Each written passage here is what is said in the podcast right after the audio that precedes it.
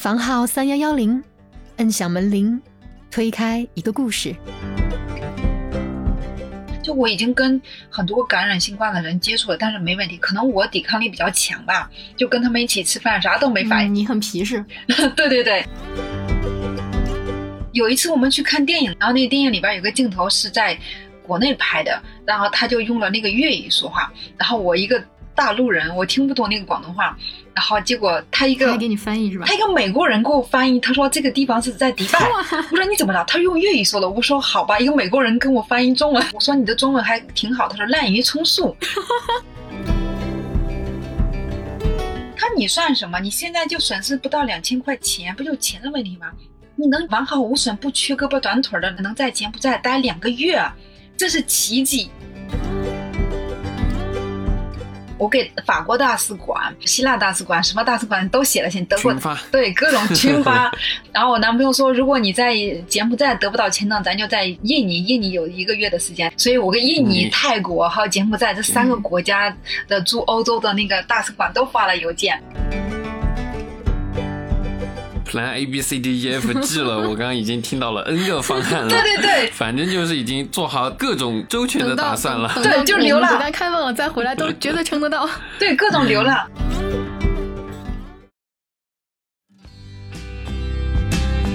嗨，小伙伴们，大家好，欢迎来到房号三幺幺零。上期当中，我们聊了为了和德国男友见面而双向奔赴到迪拜的兔子，因为回不了国而开启了一段海外流浪。他曾经被拒绝发放回国的健康码，也曾经被拦在去越南的登机口。海外的流浪旅行本来已经很不容易了，那在疫情下，兔子到底有没有感染过新冠？在东南亚的种种乱象中，兔子的朋友小 Q 又是怎么从报警都没有用的西港诈骗集团园区里边逃出来的？柬埔寨警察用黄色的便签纸就随便开出来的所谓罚单，我们的兔子又是怎么样逃掉的？一起来听听今天这期节目吧。觉得接下来你的，因为因为你暂时还是回不了国嘛，所以每一个航司有一些什么样的情况，然后以及你在各个国家之间跨越的时候，他们的那种政策要求，还是多做做功课，不然到时候我觉得好亏啊。对，就是我就觉得可能网上的信息不是那么全，然后大使馆的那个网站有的时候你找不到，你就会踩坑。就听兔子说起来嘛，就我们的在各国的大使馆，包括各国的航司也好，机场也好，就感觉没事儿的时候吧，就大家都。有一套约定俗成的规则，然后可以很流畅的办这些事情，就相对流畅嘛。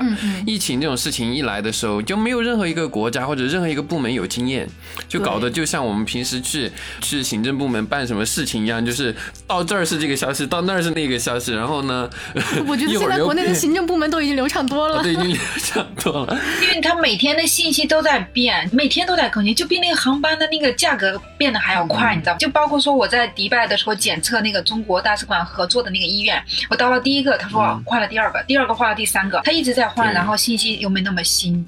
哎，我想问一下兔子，那你现在在不管是迪拜还是柬埔寨还是泰国，嗯，他们现在的疫情情况你觉得怎么样？就是你你有感染疫情的风险吗？体验下来是怎么样？对我觉得我觉得其实我很担心你这个问题，你会你会被感染吗？呃，泰国我觉得还比较严吧，虽然他不用查你什么码什么不用，去超市门口他都会有一个免洗手的那个消毒令，然后他们都要戴口罩。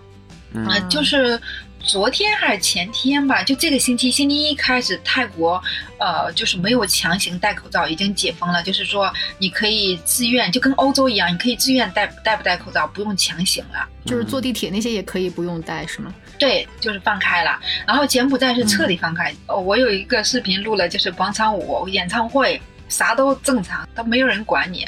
我有一个英国呃美国的朋友在柬埔寨，他感染新冠两个星期吧，然后第四个星期我们一起去玩飞盘什么的，然后我见到他，他说你知道我那两个星期太难过了，简直要死了，眼睛睁不开，因为我第二天就已经死了，结果我又活过来了。包括我男朋友，他其实已经感染病毒两个星期了，然后他明天他就可以解封了，他就可以去学校上课了。他之前。就他跟我说，他说他得了新冠，然后他是在迪拜感染的吗？没有，他在在学校，在德国，在德国，就是昨天刚两个星期，我我当时还挺害怕，我能不能来柬埔寨？人家说没事儿，只要你打了疫苗，你就正常恢复了就行。嗯，我在迪拜就就那个医院接触一个男孩，他就是中国男孩，他就是感染了，尽管已经恢复了。就是我我现在在国外，在柬埔寨接触两个，有一个是法国旅游的，跟我住在一个同一个民宿的人，就我已经跟很多感染新冠的人接触了，但是没问题，可能我抵抗力比较强吧，就跟他们一起吃饭，啥都没反应。你很皮实，对对对，我也没啥反应。但是的确有一天就特别忙，应该端午节前后吧，我比较忙，就说话说时间很长，然后没喝水，嗓子就有点干，然后就感觉疼，然后晚上睡觉的时候我就跟我男朋友说，我说我感染新冠了，可能嗓子特别疼，然后他说你别胡说，明天你试一下，第二天好了，对，然后第二天好了，嗓子不疼了，我说我多想。那想问一下兔子，因为刚刚你已经讲了，你从飞到迪拜跟教师见面，然后又到柬埔寨，然后企图去越南，然后被阻拦住，然后呢又在别人的建议下去到泰国，在这整个过程中，因为刚刚你讲的其实都是一些不太好的经历，但是有没有遇到什么让你感觉温暖的事情呢？我。的确挺幸运的，就是我我没去过柬埔寨，但是我刚到柬埔寨的时候，别人都说柬埔寨很乱呀，吸毒啊什么，然后我没想那么多，反正我就在那个 Airbnb 上订了一个民宿，那个房东人特别好，他他是本地人，然后年龄也相仿，然后他住那个民宿也很好，可能我们性格像嘛，他就把他的那个生活圈都介绍给我，他就是一个社交非常国际的人，我们大概有九个国家的朋友在一起。然后我每天早上六点起来瑜伽，我们星期二跟星期四都有羽毛球，然后星期三是有飞盘，每个周五晚上我们都一起去外面去吃饭喝酒，反正就各种活动，过得特别开心。就是自自己认识了一个印度的一个男孩，他他刚好也练瑜伽，我们俩一起练瑜伽。然后我人生第一次教瑜伽课，竟然是在柬埔寨教英国跟美国还有印度人，然后。临走的时候，大家都说兔子马上你，因为明天三十号是我生日嘛，他说我们提前跟你过生日吧，加了所有的朋友，然后我们一起庆祝生日什么的。虽然在流浪，但是感觉好像特别进入另一个家庭的感觉啊。对，非常温馨。就大家，包括我在国内都不打羽毛球，然后第一次去打羽毛球的时候，他们。就所有的人都很热心的去教我，教我怎么发球，怎么弄，然后每一次都鼓励我，兔子你好棒啊，怎么的？就我觉得很享受那种生活状态。而且我们那个飞盘的那个活动，就我一个中国人，然后呢有一个柬埔寨人，还有两个法国人，一个比利时人，还有一个美国人。他们就给我练中文。每次去，有一个美国男孩，他是在香港上的大学，但是他在美国的时候就学了中文，考了那个嗯 HSK Five，就是五，所以他在香港上大学的时候学了粤语。嗯哼，那个人总是给我整一些中文的那个成语，什么人以群分，物以类聚。我说你的中文还挺好，他说滥竽充数，然后每天就给我整这些成，对呀，整了很多成语，然后学成语这。对呀，然后有一次我们去看电影的时候，看了一个国外的一个电影，然后那个电影里边有个镜头是在国内拍的，然后他就用了那个粤语说话，然后我一个大陆人，我听不懂那个广东话，然后结果他一个翻译是吧？他一个美国人给我翻译，他说这个地方是在迪拜，我说你怎么了？他用粤语说的，我说好吧，一个美国人跟我翻译中文。然后他非常好，他每次我们去玩的时候，他都帮我打车回去，帮我付钱，然后我都要，我都觉得很感谢。他说，因为端午节你给我们做了那么大一桌子饭，然后我们应该感谢你，让我们吃了健康的素食什么的。就我只做了一顿饭，然后他们就每次一见面，大家都是是喝酒也不让我花钱，然后打羽毛球他们也没有付钱，然后我我就觉得我不应该这样，就是总是被别人那个什么觉得我是弱者一样，对吧？这这是相互的嘛。对，然后他说：“兔子，你因为你是好人，所以我们愿意帮你。包括我的房东，房东本来他也想，呃，开一个素食餐厅，就是自助餐那种的。然后我就教了他做很多菜，告诉他一些想法呀什么的。所以他他还挺感谢我。他说，如果你能留在柬埔寨，我希望咱俩一起开餐厅。就 我不会，我我没有工作呀什么的。但是那个什么，我说不行，柬埔寨太便宜，卖个饭也太便宜了，赚不到钱啊。呃，就是赚不了大钱。”对，他说最好一个月赚七千人民币，大概算下来，一千刀嘛，一千刀不是大概就七千人？我说那还不如那个什么，还不如在国内的二三线城市赚的多，而且你你还雇那么多人，还有风险。嗯，哎，我还听说，就是你在国外遇到的这些小伙伴里面啊，有一个小伙伴叫小 Q 的，然后他就是竟然曾经就是差一点被困在了那种就是什么诈骗集团里面，那那个又是一个什么样的故事呢？呃，你刚刚问我说在在国外遇到感人的事情，我觉得我在西安里这两个月简直就待的比在国内还要安逸，还要安全，就是特别享受。但是后来我到了金边，我知道这小 Q 的事情，我才知道柬埔寨是一个对中国人非常危险，尤其是单单身的女性来说非常危险的一个一个地方。没想到我竟然会在西安里两个月待的完好无损。这个两个月中间，那个房东跟我说了一个，他说，呃，在柬埔寨有一个城市特别漂亮，就像深圳一样，都是中国人。你们中国人买的房子干的特别高的大楼什么的，呃，那个那个海边特别好，但是外国游客不去，柬埔寨人也不喜欢去那儿，因为他说，你知道你们中国人的性格，我当时理解为我说中国人都比较吃苦耐劳能干，因为柬埔寨是一个安逸、比较懒散的一个。国家，我说我们中国人的特点就是勤劳、忙碌，每天都在拼搏赚钱赚钱，所以你们柬埔寨人不喜欢。他说，嗯嗯嗯，是这样的。但是后来其实不是这样的，因为我是因为不能去越南，我就觉得很难过。那小柯跟我说，他说你算什么？你现在就损失不到两千块钱，不就钱的问题吗？你能完好无损、不缺胳膊短腿的，能在柬埔寨待两个月，这是奇迹。他就这样跟我说。我说什么奇迹？他说你知道。那所以我们就讨论到之前房东跟我说有一个城市叫西港，非常漂亮的一个城市什么什么的。然后那个房东没有跟我说实话，直到那个小 Q 跟我说完事，我就问房东我说：“你说那个城市是不是叫西港？是不是中国人在那办了很多杀猪盘呀、那个诈骗、狂赌毒，呃，黑手党的事情？”他说：“因为你是中国人，我不想说中国人的坏话。既然你已经从中国人的口中得到了这个信息，他说对，所以我们外国游客还有柬埔寨人都不去那儿，那儿那儿就是像一个，反正就是说很黑的一个地方。然后每天那个地方都有杀人事件，然后呃，什么割肾卖血呀什么的，各种事情都很多。”就是我从迪拜飞柬埔寨的时候，飞机上认识一个男孩，他是湖北的，然后那个男孩家庭条件挺好的，爸妈都是公务员，然后他要去柬埔寨赚大钱，就说什么叫大钱？那么穷的国家，然后他就说，他说爸妈给我买了房子，但是我没有钱装修，我不希望用爸妈的钱装修。他以前是做审计的，工作还可以。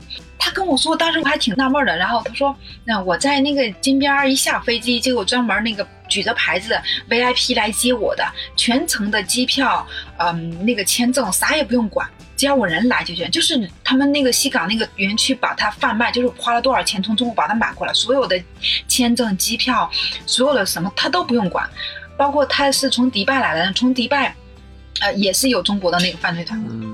我我当时还挺傻呵呵的。我到了先例之后，我说我在那办办签证的时候还碰到一些问题，取钱什么。他说我都一出机场就是那个 VIP 来接我的，啥心也不用操，全办好的。然后过了几天，他跟我聊天，他说我待了一个半月，挣了大概一千五刀。他说我天天玩。就挣了这么多钱，我就傻了。我说你这是怎么赚的钱呀？加油伙呗，我也去呗。他就说了一句，他说你还是在那儿跟你的那个房东开那个素食餐厅吧。然后我就这个小 Q 就说，那你的朋友肯定百分之一千的肯定是在这个园区了。他说我就刚从园区出来，然后大概什么情况就说了一下。这个园区就是指的那个诈骗团伙的那种园区，对吧？对，然后他说你千万别跟他联系了，再联系那个时候他把你拉进去了。街上不要跟中国人说话，如果中国人说你小姑娘在这干嘛，跟你找工作吧，你跟中国人说话找工作，那你肯定就进了这个这个园区了，十有八九都会被拉去。包括我在大使馆的时候，那个保安就跟我说，他说谁都可以相信，不要相信中国人。他说你们中国人，你看做了什么事儿？结果那个小哥一跟我说。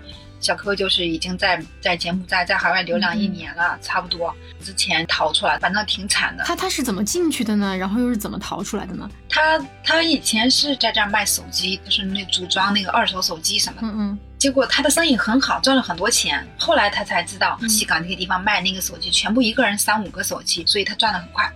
直到有一天他他其实都不知道他卖的这些手机都是卖给杀猪盘的，对吧？不知道，他当时就单纯的卖手机。直到有一天，他说要买回国的机票，他就是在那个微信上有一个人说，他说我可以刚好回国帮你买机票吧，他就信任了这个人。然后，呃，那个人就就把那个机票的那个信息 P 了一下发给他，他说我给你买好了，你来什么什么地方去吧。啊，就是拿了一个假的机票信息骗他说我帮你买到机票了，这个很诱人哎。对，因为他他知道他最想要的就是一张回国机票，所以这个人就抓住了他的重点，然后他就去取。他说跟两三个人一起进去，那另外两个人知道被骗了，肯定就反抗能力比较大，然后就被打比较严重的那种，还钻狗笼什么的。然后小柯呢就比较聪明，他就装作很听话，然后说什么都都同意，然后就愿意那个。然后结果呢，他是有两本护照，一个旧的护照，一个新的护照，所以身份证他也没拿。他们进这种园区是会要让他们交护照、交身份证什么的吧？所有的都要交，所以他把那个新的护照藏在身上，可能没被搜出来。所所有的电话、手机，然后他以前有两个手机，他跟我说姐，我在迪拜拍了很多漂亮的照片，然后到了园区之后，手机被没收了，所有的照片什么都没了。照片都是小事。对呀，我这都算什么名额户的？他给我看他的肩膀上，肩膀上有一道疤，就是用刀砍的。那那他在园区待了多久呢？他他又是怎么逃出来的呢？他。他在园区大概待了一两天，第二天他说他有一个店铺，手机店铺在金边，要去把金边店铺转了之后，然后就要投入这个园区，然后就跑了。结果他就趁他们不注意，然后他就猛地跑，叫了一个车，然后就赶紧上那个出租车，那车就开始走了。就是他相当于在骗园区的那些坏人，然后跟他们说我在外面还有一个什么手机铺子，他去收铺子的，所以才用这个方法逃出来，是吗？对对对。都没有人跟着他吗？有两个人跟着他呀，当时那两个人可能也就是比较警惕心没那么强，因为他的护照、手机什么都都在那儿交了，不知道他藏了一本护照在身上。对，就没想到，就想到你人肯定不会逃呢，所有重要的资料、证件都在这儿都交了，所以他就。就刚好就这样就跑了，嗯算是比较幸运的。但是，一旦如果这两个人对工作负责任、看得比较严的话，他就跑不了。对对，我觉得他运算运气好，两三天就已经跑出来了。嗯，就是他也聪明。如果如果像有的人比较呃遇到这种事情就跟他反抗啊，然后报警，最后报警的报警完了之后来救你的人是你这个诈骗公司的老板来找你，因为因为这警察跟那个诈骗公司都通着呢。我的天呐！对呀。所以不是警察先知道了，而是那个诈骗公司来保你，走回去上班吧，肯定是这样的呀。而且而且你敢报警，说不定回去还一顿好打呢。对对对，肯定是肯定打呀，那肯定是打了呀。然后前几天跟另外一个姐姐聊天，她说国内的这个关于这种诈骗管的特别严，所以在国内做诈骗这些人混不下去，他们都转移到东南亚、越南呀、柬埔寨，呃这些小国家便宜。尤其像柬埔寨，它是通用美元的，所以它是一个非常开放的国家。他们国家就是你给钱就能干事儿。你看我方便使钱。对呀，你给他十块钱，他就让你延期待一天，就是你你签证到期了，你就就可以待一天。这其一，还有就是中国很多有钱的人，他们就花高薪养着这些柬埔寨这些警察呀。嗯，所以所以兔子，我觉得你在那边一定一定要注意安全，好好的把自己命先保住。对呀，我就忽然间我就大醒，两千块钱不能去越南算了，我没有缺胳膊断腿，我还活着，我还能呼吸。然后小柯就跟我说，他出来之后他就不跟任何人说话，他租了一个房子住了三个月，每天就是喝酒、抽烟、睡觉、吃饭、叫外卖，什么也不干。他说我不敢开灯，我我怕别人找到我。他可能不敢出门吧？要是那些认识他的，对，就怕那些人可能从西港追到金边，然后他就那样浑浑噩噩待了三个月。直到我去的那一天，然后那个香港房东那个那个女孩就给他剪了头发，终于焕然一新了。他现在是已经买到了真的回国的机票了，是吧？对，就是那三万多块钱那张吗？对，在在那个支付宝上付款成功的，他截图给我看的。他是他是什么时候回呢？七月十六号。啊，那你呢？我想我更想问的是 你的计划呢，兔子，关于回国。之前我就在准备欧洲的那个申根签证的资料，我准备去那个希腊，嗯，因为希腊跟中国的关系比较好，然后我问了一下，因为正常中国人就是你不能在外国申请。必须在你自己的国家得到护照才能出去，但是我就跟他们写信，我说，因为我买不到机票，在国外流浪了三个月了，我希望继续旅游下去。然后我我刚开始给那个在泰国的希腊大使馆写了信，然后他说你可以从泰国申请去希腊，只要你能提供你有足够的钱还有工作证明就可以。嗯，所以，哦，我的计划是这样的：七月四号回柬埔寨，然后我男朋友他是七月二十二号放假，然后二十四号他就回到暹粒，然后我们会在暹粒待十天，然后八月二号、三号柬埔寨的签证一个月我就到期了，所以说八月三号之前我得离开柬埔寨，飞到那个印尼去巴厘岛，然后巴厘岛待一起就是暑假三个星期，就计划是八月二十六号飞到那个雅典。那那你现在希腊的签证得到了吗？就是今天才申请，就是我我得回，我得回到。嗯，对，现在正在咨询，然后我给法国大使馆、就是希腊大使馆、什么大使馆都写了信，德国 对各种群发。然后我男朋友说，如果你在柬埔寨得不到签证，咱就在印尼，印尼有一个月的时间。所以我跟印尼、泰国还有柬埔寨这三个国家的驻欧洲的那个大使馆都发了邮件。哦，待会儿他们比如说希腊，他们驻东南亚各国的什么工作群里面都在聊。他说：“哇，这个人怎么又在写信了 啊？”他说：“啊，他也跟你们写了吗？啊，他最近好像要到印尼了。哎，他过两天好像要到哪儿了？他也开始给我们写信了。”但是很多朋友就问我：“你还不能回来吗？”我说。如果三万块钱的机票，你让我回去，我我还不如去旅游一圈再回去的。说不定过了半年之后，中国开放了，从三万块钱变成三千的机票，因为正常的机票就三千五。你这二万七不就赚了吗？然后有朋友说中国可能二零二三年才开，我说管他什么时候，反正现在目前是这样。然后到了到了欧洲是申请三个月签证，到期的时候我就从那个申根国家直接去塞尔维亚，塞尔维亚不是免签嘛？所以，如果我在塞尔维亚再待一个月，如果那一个月我能申请再去进入生根的话，就进进不了的话，A B C D E F G 了。我刚刚已经听到了 N 个方案了。对对对，反正就是已经做好各种周全的打算了。对，就流浪，等待开放了再回来都绝对撑得到。对，各种流浪。然后还有两个小故事，我想分享一下，就是，呃，我从柬埔寨来泰国的时候，出关的时候，那个那个海关人员，就他们真的很大胆，在护照上盖那个出关的那个章，盖的时候就说小费费，刚开始说英文费，后来小费，然后我知道他，虽然他的普通话不像他说那个小费，但是我能听懂谐音，也知道是小费，然后我就说对不起，我英语很烂，你说的柬埔寨语还是英语啊？其实我知道他说的是中文，我就故意装不知道。公务员都在问要小费是吧？明目张胆的，很正常。泰国，我我们以前很早以前去的时候，我听说要要，我还觉得哎好奇怪，但是没想到过这么多年，他们还是没发展。然后另外一个姑娘说，她说在西港，她要跟你要小费，你不给，她就把你抓起来了。就那个那个城市特别特别霸道，你知道吗？特别没秩序。对，他说你在在西港不交小费，那你简直就有麻烦了。他就跟我说，嗯，所以我男朋友说以后你装作啥也没听见你就走，最好就是我觉得默认吧，那只能这样。嗯，还有一个故事就是我在那个暹粒的时候，房东骑摩托车带我去柬埔寨的夜市，不是很有名。他们当地是要戴头盔的，摩托车都戴头盔。然后我逛完之后还挺开心的，然后就觉得哎脑袋上挺轻的，我也没想到就很很开心。结果 脑袋上挺轻的。对了，开了一百米，房东就回头他说你别戴头盔啊，我说嗯，那我赶紧戴。然后就是开了一百米戴上，戴完之后到下一个一百米，警察就拦住我了。拦住我之后，然后呢，就跟我们说交钱，开了一个黄色的那个便签纸，上面写的是，呃，十五刀，呃，大概六十万，呃，当地的那个钱吧，反正就一一刀顶他们，呃，四千块钱。他他们罚单都是一张黄色便签纸这么随意的吗？就是那个赚赚外快嘛。嗯，好。然后房东就跟他解释。就是一百米之前我已经提前带上了，我然后他说我看到你刚带上，你不是之前就带了，就死缠烂打非要让我交钱。我说我是外国人，我也不知道下不为例行吗？我刚开始是比较客气的，然后他说不行不行，后面那些当地人都交一刀就就一美元就走了，然后外国人就要交十五美元，太猛了吧？然后那些交费的人很多，然后轮到我的时候，我就一直跟他说，他说你先靠边站，等我先进先收费，然后就说收完一会儿了，然后我还磨叽，他说你就得交，不交不能走。你说在我们那儿要是要执法，都要执法记录仪的，拿出来好吗？对呀。后来你知道我怎么说？我就是最后我就成功逃脱了。我说行，我可以交，你给我盖章，你给我发票。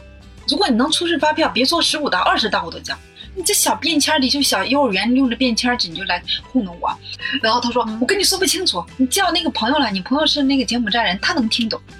然后我那个房东就不愿意，他说我去了，你肯定得交。